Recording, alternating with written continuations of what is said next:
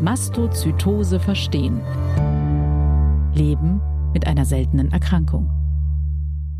Liebe Zuhörerinnen und Zuhörer, ich begrüße Sie ganz herzlich zu unserem Podcast Mastozytose verstehen, Leben mit einer seltenen Erkrankung. Wir möchten in dieser Podcast-Reihe über ganz unterschiedliche Themen sprechen, die mit der seltenen Erkrankung Mastozytose zusammenhängen. Direkt vorweg, bei diesem Podcast handelt es sich nicht um eine medizinische Beratung.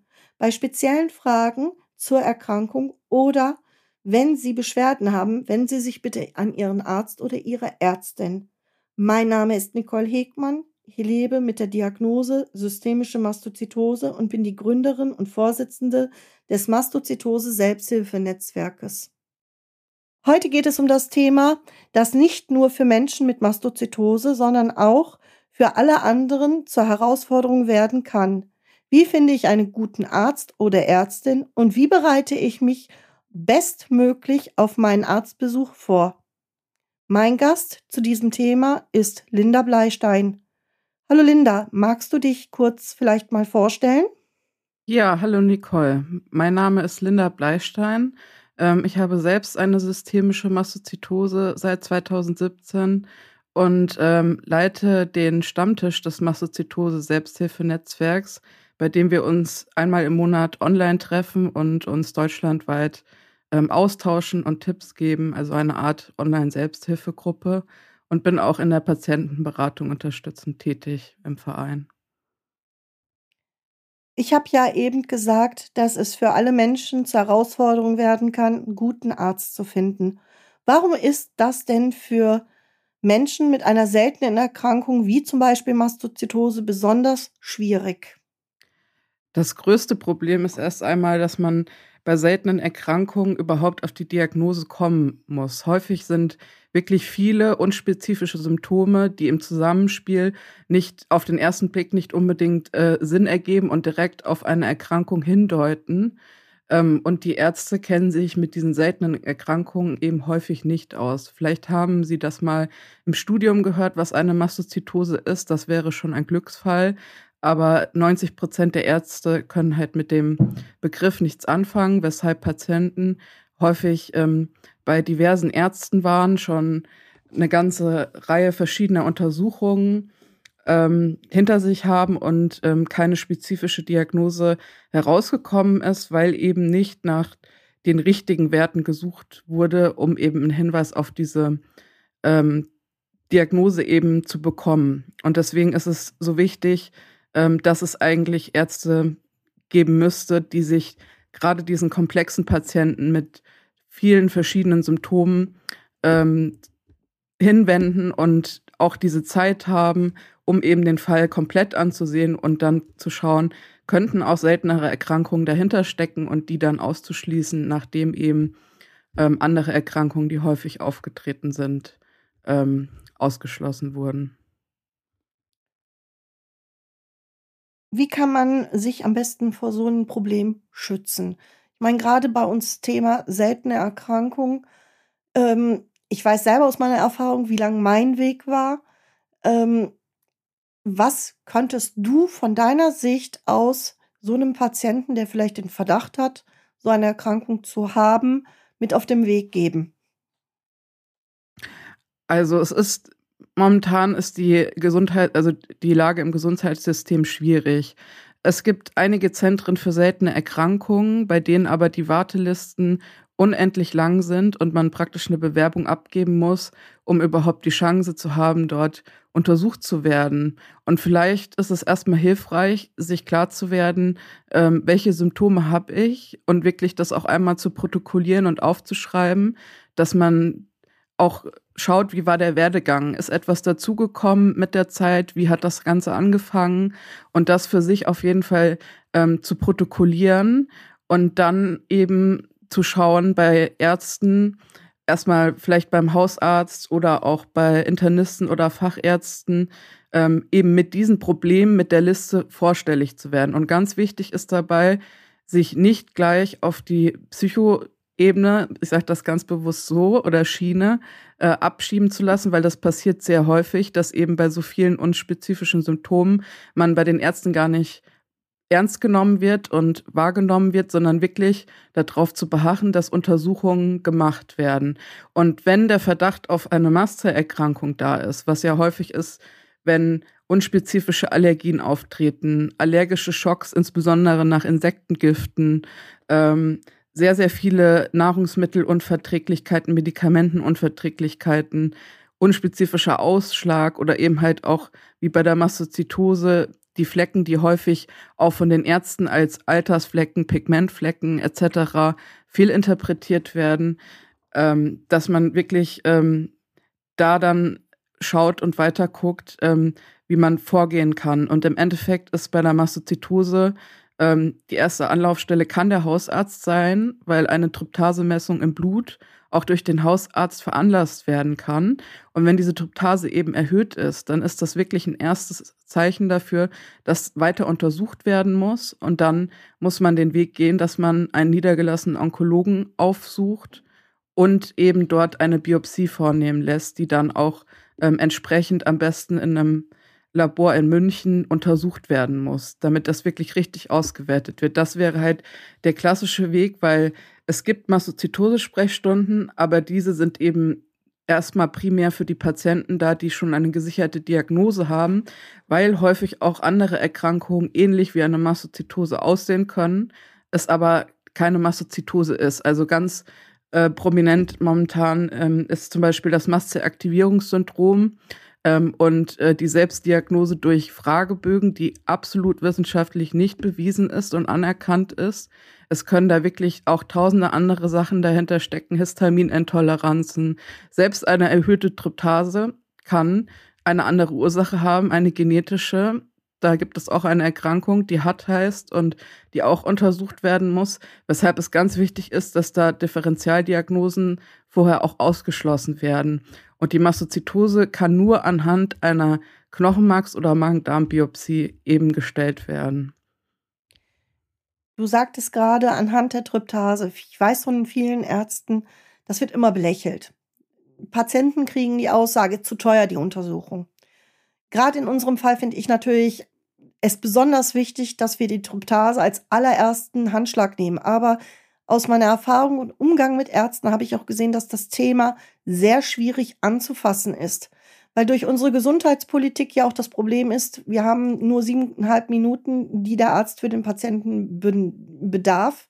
Und hier ist ja dadurch, dass es etwas Seltenes ist, wo man sich nicht auskennt, ein viel höherer Zeitaufwand. Wie kann ich mich als Patient davor schützen, in diese Falle reinzutappen, dass der Arzt mich einfach abledert und sagt, tut mir leid, ich mache das nicht und ich habe halt davon überhaupt nichts. Ähm, ich äh, bin nicht bereit, diesen Test zu machen. Was sollte der Patient deiner Meinung nach in dem Falle tun? Also zunächst einmal würde ich dem Patienten raten, auf das gute Recht zu bestehen, dass diese Untersuchung durchgeführt wird. Und diese Blutuntersuchung für die Tryptase ist vielleicht ein Kostenfaktor, aber eben kein sehr hoher Kostenfaktor vergleichsweise zu anderen Untersuchungen, die dann vielleicht unnötig durchgeführt werden, weil eben vielleicht eine Mastozytose dahinter steckt. Und wenn man bei dem Arzt überhaupt nicht weiterkommt, kann ich nur dazu raten, zu Fachärzten zu gehen, beispielsweise zu Allergologen. Äh, für die ist das in der Regel kein Problem, diesen Tryptasewert ähm, zu messen, weil die auch ein größeres Budget haben als jetzt beispielsweise Hausärzte. Dort ist es auch deutlich einfacher, ähm, auch sowas wie eine Basismedikation mit Antiallergika etc. zu bekommen, wenn die Diagnose praktisch gestellt wurde und das erforderlich ist, eben weil Fachärzte in der Regel ein höheres Budget haben und ähm, auch wissen, wie sie mit diesem Tryptasewert die Abnahme überhaupt funktioniert. Also ich habe zum Beispiel die Erfahrung gemacht, dass Hausärzte zwar gewillt sind, diesen Wert abzunehmen, aber überhaupt nicht wissen, unter welchen Bedingungen das gemacht werden muss. Also beispielsweise, dass Tryptase in der Probe relativ schnell zerfallen kann und möglichst noch am selben Tag untersucht werden muss und die Probe muss gekühlt werden, weil sonst die Werte nachher auch verfälscht werden können. Deswegen ist es in manchen Dingen wie diesen Tryptasewert einfacher, das bei Fachärzten wie Allergologen machen zu lassen, die sich da etwas besser mit auskennen. Du sagtest gerade Onkologe. Ich weiß, dass nicht jeder Onkologe in Deutschland sich mit dem Thema Mastozytose ganz spezifisch auseinandersetzt oder geschweige denn gewillt ist, diese Knochenmarksbiopsie zu machen. Ich selber wohne hier in Bergisch Gladbach, war auch dort beim ortsansässigen Onkologen, der am Anfang mich belächelt hat und gesagt hat, ach, da ist ja nichts in der Probe, sie stellen sich nur an. Jetzt kam aber dann doch nach sechs Wochen das Ergebnis Mastozytose. Wie kann ich mich davor schützen, an so einen Arzt zu kommen, der von oben herab mich als Patient schon mal behandelt, nach dem Motto, die Krankheit gibt es ja nicht, die ist ja nur eine eingebildete und sie sind eigentlich gern gesund. Weil sie sehen ja super aus, was wir ja alle im Durchschnitt haben, wenn wir nicht gerade die starke Zeichnung auf der Haut besitzen. Also schützen davor, es ist schwer, sich wirklich davor schützen zu können. Aber man kann Infomaterial zu der Erkrankung mitbringen. Also beispielsweise haben wir auch Flyer vom Mastozytose Selbsthilfenetzwerk, die man sich über unsere Homepage ähm, anfordern kann, in dem wirklich auch fundiert und ohne irgendwelche ähm, Fehlangaben oder falschen Aussagen über die Erkrankung aufgeklärt wird. Man kann auch ähm, den Link zu unserer Homepage weitergeben. Ähm, dementsprechend kann man halt mit wirklich wissenschaftlich auch fundiertem Infomaterial dort bei den Ärzten aufklären und eben auch zeigen, das ist jetzt zum Beispiel nicht nur eine Allergie, also es wird sehr oft als Allergie abgetan oder ähm, als Hautkrankheit, wenn man die kutane Mastozytose hat.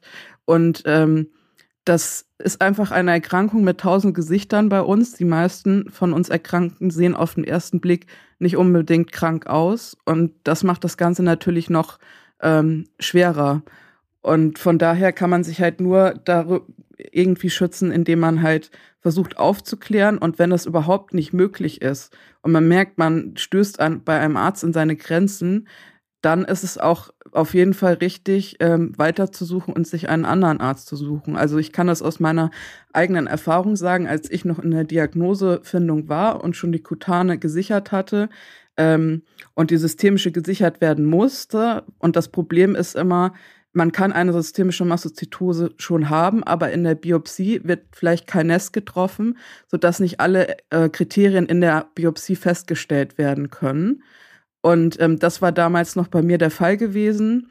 Deswegen kann es auch unter Umständen sein, wenn es Hinweise bei der ersten Biopsie gibt, diese Biopsie nochmal zu wiederholen, dass das sinnvoll ist. Ähm, und dann war ich bei einer Ärztin, die ähm, zum Glück jetzt ausgewandert ist ins Ausland. Ähm, und ähm, ich habe, glaube ich, noch nie so etwas wirklich Demütigendes und Freches erlebt wie bei dieser Frau, die mir gesagt hat, ich solle doch besser mit meinem Kopf losgehen, ähm, statt ähm, zu denken, ich hätte so eine schwere Erkrankung und ich könnte ja froh sein, äh, wenn ich das nicht hätte und meine Proben, die alle auch im Referenzlabor in München ausgewertet wurden vorher, die sind bestimmt verwechselt worden. So, äh, nachdem sie dann doch aber den Tryptasewert abgenommen hatte, rief sie dann doch nach vier Wochen an und hat sich ein bisschen entschuldigt, weil der erhöht war und meinte, na ja, vielleicht ist ja doch irgendwas in der Entwicklung, aber so mit Patienten umzugehen und das ist leider kein Einzelfall, ähm, ist wirklich unmöglich und ich glaube, dass einige sich dann auch wirklich ähm, abschrecken lassen, weiter äh, dafür einzustehen, dass man richtig behandelt wird. Und ich habe dann auf jeden Fall den Arzt nochmal gewechselt und es wurde nochmal eine Biopsie gemacht ähm, die dann auch ähm, die systemische Mastozytose ähm, bestätigt hat. Und von daher, wenn ein Arzt wirklich dermaßen ähm, unsozial und unempathisch auftritt, ähm, ist es auf jeden Fall wichtig, dass man weiter auf die Suche geht und einen Arzt findet, wo die Sympathie dann passt. Also ich kann dir aus meiner Erfahrung sagen, wenn ich jetzt zurückblicke, ich habe ja 2017 auch wie du meine Diagnose bekommen. Ich bin ja 2016 durch den Oberschenkelbruch, der spontan eingetreten ist, erst überhaupt auffällig geworden. Ich hatte da vorher schon etliche Krankheitsgeschehen, die ich überhaupt nicht zusammenbringen konnte, wie Reizdarm, wie Magenschleimhautentzündung, wie Asthma bronchiale, was überhaupt gar kein richtiges Asthma ist, immer wiederkehrende Lungenentzündungen, zweimal Rippenfrakturen und zum guten Schluss war dann der Oberschenkelbruch, der auf einmal alle erstmal hellhörig machen lassen hat. Und mein erster Onkologenbesuch, der war für mich auch das Schlimmste auf der Gotteserde, wie ich da saß. Erstens die ganzen kranken Menschen zu sehen und selber zu wissen, okay, es könnte bei dir der Fall sein, dass du an einer Krankheit leidest, wo A, erstens kaum einer sich mit auskennt, B, für viele Ärzte, die überhaupt gar keine Ahnung haben, was das bedeutet, so eine Krankheit zu haben Und ähm, ich stand da am Anfang auch so ein bisschen ratlos gegenüber, aber wie das Biopsieergebnis da war, damals gab es noch einen anderen Verein, der leider heute nicht mehr existiert. Die Gründerin ist leider verstorben. Ähm, die habe ich damals kontaktiert und die hat zu mir gesagt, wenn es wirklich sich bestätigt, dass es sich um eine systemische Mastozytose handelt, dann musst du in das nächste Zentrum in deiner Nähe, das befindet sich in Aachen, und dann habe ich auch sofort Kontakt mit Aachen aufgenommen. Das ging auch wahnsinnig schnell. Man hat mir gesagt, was ich alles schicken soll. Und ich hatte innerhalb von drei Wochen meinen Universitätstermin. Ich wurde in der Spezialsprechstunde auch aufgenommen. Ich habe damals eine sehr nette Ärztin gehabt. Ich habe auch den Abteilungsleiter kennengelernt. Den fand ich am Anfang überhaupt nicht so prickelnd, menschlich gesehen. Wobei heute mit der Arbeit und den Erfahrungen, die ich mit meiner Krankheit gemacht habe und auch mit den Exkursionen, die ich in den letzten Jahren hatte, über, ich schneide mir mal eben den Daumen, kriege ein falsches Medikament, reagiere sofort hochallergisch, über, auch wir testen mal ein Medikament gegen Schmerze, Schmerzen, prompt wieder eine Anaphylaxie, ähm, hat auch dieser Oberarzt gelernt, mit mir umzugehen und ich mit ihm. Und wie ich diese Geschichte, die wir heute machen, gegründet habe, wurde ich am Anfang ein bisschen belächelt. Und ich wurde immer gefragt, ja, warum machst du denn nur Mastozytose? Dann habe ich gesagt, weil diese Patienten mit dieser speziellen Erkrankung ganz spezielle Bedürfnisse haben, die eben nichts mit einer Standard-Mastzellerkrankung zu tun haben. Das fängt damit an, dass wir im Alltag immer mehr eingeschränkt werden durch die Schmerzen, die wir im Körper haben, aber auch dadurch, dass was, was wir so erlebt haben auf dem Weg zur Diagnose. Bist du eigentlich mit deinem Arzt richtig 100% zufrieden? Das ist natürlich, ähm, ja, eine spezielle Frage, aber ähm, ich sage ich sag's mal so, dadurch, dass ich ein sehr großes Wissen auch über die Erkrankung äh, selbst habe und im Endeffekt mittlerweile auch ähm, im Laufe der Zeit auch für mich herausgefunden habe, was an äh, Medikamenten etc. wichtig ist, ähm, bin ich so mit der Situation jetzt zufrieden.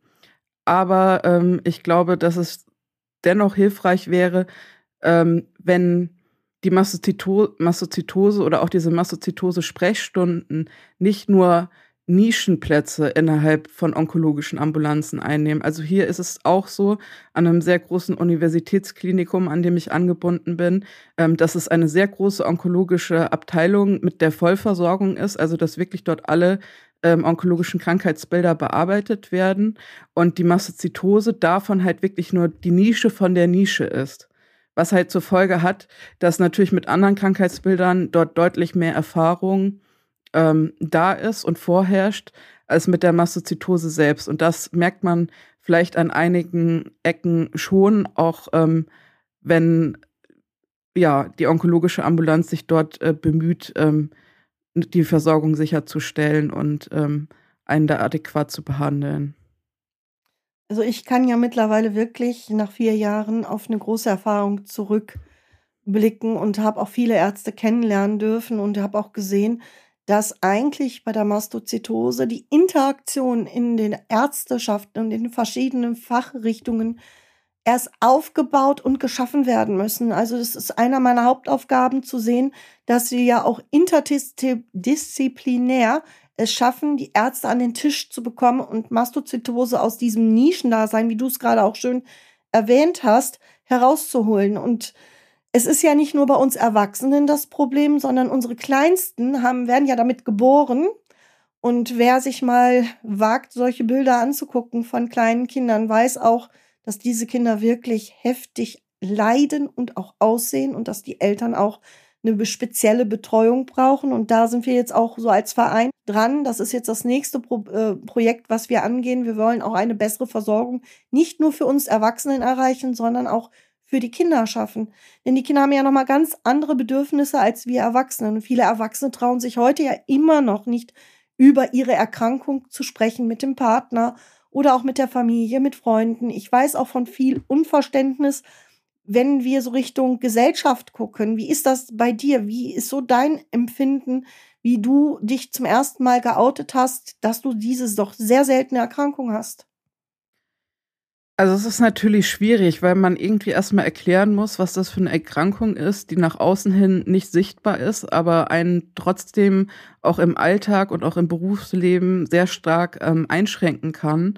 Und ich, ich glaube, es ist schwieriger, dafür Verständnis von dem Umfeld zu bekommen, als wenn man irgendwie eine Erkrankung hat, die eigentlich ähm, ja in der Bevölkerung gut bekannt ist. Und dementsprechend ist es schwieriger, sich da zu outen. Ähm, Andererseits ist es auch wichtig, das zu tun, weil es ja nun mal bei der Mastozytose auch sein kann, dass man von jetzt auf gleich ähm, anaphylaktisch reagiert und es vielleicht nicht mehr selbst schafft, das Notfallset und den Adrenalinpen anzuwenden, ähm, weshalb man sein Umfeld da möglichst aufklären sollte, falls ähm, das passieren sollte. Und ich habe auch die Erfahrung gemacht, ähm, ich studiere ja momentan noch, ähm, dass es an der Universität sehr unterschiedlich auch war, wie die Dozenten damit umgegangen sind.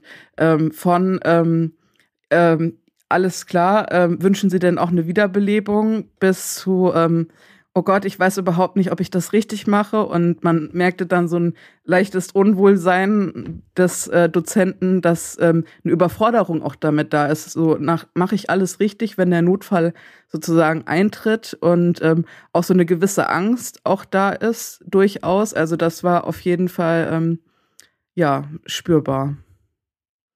Also ich weiß alleine von meinen Arztbesuchen, ich habe mich auch mal mit Ärzten über diese Notfallsituation, die du gerade beschrieben hast, unterhalten. Und mir haben tatsächlich einige Ärzte gesagt, dass dieser EpiPen, den wir hier haben, wir haben ja den richtigen Adrenalinpen in unseren Notfallsets, wenn wir die ausgehändigt bekommen, ähm, auch Ärzte einen Heidenrespekt haben, weil es kann tatsächlich schief gehen. In manchen Fällen, dass die Leute es nicht schaffen, mit dem EpiPen zurückgeholt zu werden, dass dann eine lange Reanimation auch im Raum stehen kann. Und das macht ja nicht nur mit uns was, wenn wir in so eine Situation gebracht werden, sondern auch mit, mit den Ärzten. Das müssen wir ja auch mal ganz klar ansprechen, dass das eben nicht die Herrgötter in Weiß sind, sondern immer noch Menschen, die versuchen, uns zu helfen, wo aber ganz viel Fehlinformation und auch Fehl, ähm, ja, wie, wie, wie kann man es gut beschreiben? Es ist nicht nur Fehlinformation, es ist zu wenig Wissen und Erfahrung da, obwohl wir uns hier über eine Krankheit unterhalten, die seit 1876, wenn ich mich nicht irre, von Paul Ehrlich entdeckt wurde. Und ähm, da müssen wir halt als Verein, und das weißt du, ist ja mein Credo immer, ansetzen. Wie findest du überhaupt, dass Ärzte auch mit uns ein bisschen mehr in Interaktion treten könnten. Gibt es deiner Meinung nach etwas, wo wir vielleicht noch ein bisschen mehr mit den Ärzten auch für Aufklärung sorgen sollten? Also ich glaube allgemein, dass es momentan schwierig ist, mit, mit Ärzten ähm, zusammenzuarbeiten, weil eben die Zeit bei den Ärzten fehlt. Also ich glaube noch nicht mal äh, der Wille, sondern wirklich die Zeit ähm, zusammen mit ähm, auch ähm, Vereinen wie uns ähm, zum Beispiel ähm, an Stammtischen mit teilzunehmen, um eben so einen Austausch zu gewähren.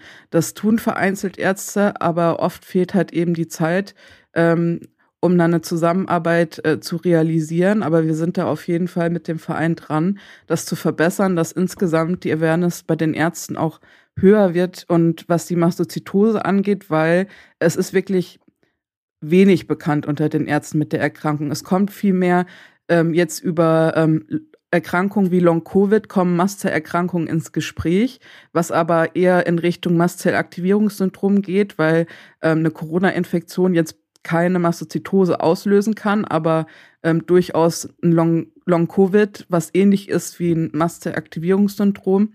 Ähm, und dadurch kommt das ein bisschen mehr in, in den Mittelpunkt und ich erlebe es auch häufig bei Ärzten, ähm, dass sie das beides verwechseln. Dass ich sage, ich habe eine Mastozytose und dann mir gesagt wird, ja, ich habe hier in letzter Zeit auch drei, vier andere mit der Erkrankung und ich dann nur meinte, es ist sehr unwahrscheinlich, dass hier drei oder vier Mastozytose-Patienten bei Ihnen sind. Wahrscheinlich meinen Sie das Mastzellaktivierungssyndrom. Und ich glaube, da ist es wichtig, auch nochmal ähm, differenzierter aufzuklären und ähm, auch die Zusammenarbeit ähm, zwischen Ärzten und ähm, Patienten und Patientenvertretern äh, wirklich zu verbessern und auch zwischen Ärzten, Patienten und ähm, der Pharmaindustrie, weil eben auch Studien ähm, für die Mastozytose laufen. Und ich bin selbst auch in einer Studie jetzt drin. Und das ist, glaube ich, auch ähm, ein Punkt, dass eben mehr über diese Studien aufgeklärt werden muss und dass es wirklich Ärzte geben muss, die sich auch engagieren, ihre Patienten in diese Studien reinzubekommen, auch wenn andere Vorerkrankungen beispielsweise vorhanden sind oder auch insgesamt diesen Prozess durchlaufen und auch mehr Aufklärung ähm, durch die Forschung, was ist gerade ähm, in den Studien, wie kann das Medikament uns helfen, ähm, einfach stattfindet, damit mehr Vertrauen auch in diese Medikamentenstudien da ist, weil im Endeffekt wird das der zukünftige Weg sein, wie man die Mastozytose nicht nur symptomatisch etwas eindämmen kann, sondern auch ursächlich behandeln kann. Du hast gerade das Wort Studien so schön erwähnt. Ich, du hast, glaube ich, gerade auch gesehen, ich war so ein bisschen am Smilen, weil bei den Studien fällt mir wieder auf, die Männer sind weniger bereit, an Studien teilzunehmen, wegen den Einschränkungen, die leider, das müssen wir mal ganz ehrlich sagen, ich bin auch Studienpatientin, zwar einer anderen Studie, aber das weißt du und das kann ich hier auch äh, ganz äh, offen sagen. Ich bin in einer ähm, Studie für einen Tyrokinase-Inhibitor, der jetzt wohl auch eine Schnellzulassung bekommen wird. Und wenn man, ich sag mal, diesen Beipackzettel in den Studien liest, es ist abschreckend. Hier muss wirklich auch vom Arzt eine verdammt gute Arbeit geleistet werden, den Patienten an die Hand zu nehmen, dass der Patient sich auch auf dieses, diese Gefahr, weil es ja noch ein Studienmedikament ist, einlässt. Wir haben zwar eine hohe Ethik in Deutschland, und das kann ich wirklich sagen. Wir haben also für manche Studien wahnsinnig lange gebraucht, bis wir sie überhaupt in Deutschland hatten. Aber unsere Männer sollten wir da auch so ein bisschen mal sensibilisieren. Habt Mut, geht zu eurem Arzt, redet über das, was da euch vielleicht in diesen Studien ähm, Spanisch vorkommt oder euch verunsichert. Es kann euch geholfen werden. Es kann eine Option sein, dass eure Beschwerden deutlich besser werden. Es wird nie ganz weggehen. Wir sollten uns alle immer vor Augen halten, wir sind unheilbar erkrankt. Und wir reden im Moment nur davon, dass wir vielleicht eine Linderung und eine Verbesserung unserer, unserer Lebensqualität bekommen. Ja. Hast du noch irgendeine Take-Home-Message, Linda, zu dem Thema Arztsuche und Vorbereitung Arzttermin? Also ich würde auf jeden Fall raten, sich auf Arzttermine sehr gut vorzubereiten, Vorberichte ähm, mitzunehmen, ähm, die Symptome alle zu protokollieren und ähm, beim Arzt sich nicht unterkriegen zu lassen, sondern auch auf die Untersuchungen, ähm, die notwendig sind, zu bestehen. Und ähm, falls das nicht klappt, ähm, einen anderen Arzt aufzusuchen. Vielen Dank, liebe Linda, für deine Einschätzung und deine Offenheit. Und wenn Sie bei unserem Podcast dranbleiben wollen, werden Sie auch öfters von Linda hören. Sie wird den Podcast nämlich mit mir im Wechsel moderieren. Wenn Sie sich allgemeine Informationen zu den unterschiedlichen Formen, Symptomen und Behandlungsmöglichkeiten von Mastozytose wünschen, verweise ich Sie gerne auf unsere Homepage www.mastozytose-info.de. Den Link finden Sie auch in der Shownote. Und wenn Fragen auftauchen oder Sie Anmerkungen haben, melden Sie sich bitte bei uns. Das geht am besten per E-Mail kontakt at mastozytose-info.de. Und noch ein wichtiger Hinweis. Die Ratschläge und Informationen in diesem Podcast sind kein Ersatz für die ärztliche Beratung. Auf unserer Seite finden Sie Informationen zu den passenden Zentren, die sich mit dem Thema Mastozytose beschäftigen. Und da können Sie sich natürlich hilfesuchend auch gerne hinwenden. Das ist der erste Podcast zum Thema Mastozytose verstehen, Leben mit einer seltenen Erkrankung. Wir veröffentlichen jeden Monat eine Folge. In der nächsten Folge sprechen wir über die Frage, warum brauchen wir Vereine und die organisierte Selbsthilfe. Ich bedanke mich für Ihr Interesse und Ihr Zuhören und freue mich, wenn Sie beim nächsten Mal wieder dabei sind, wenn es heißt, Mastozytose verstehen, Leben mit einer seltenen Erkrankung, Danke Ihnen fürs Zuhören. Mein Name ist Nicole Hegmann.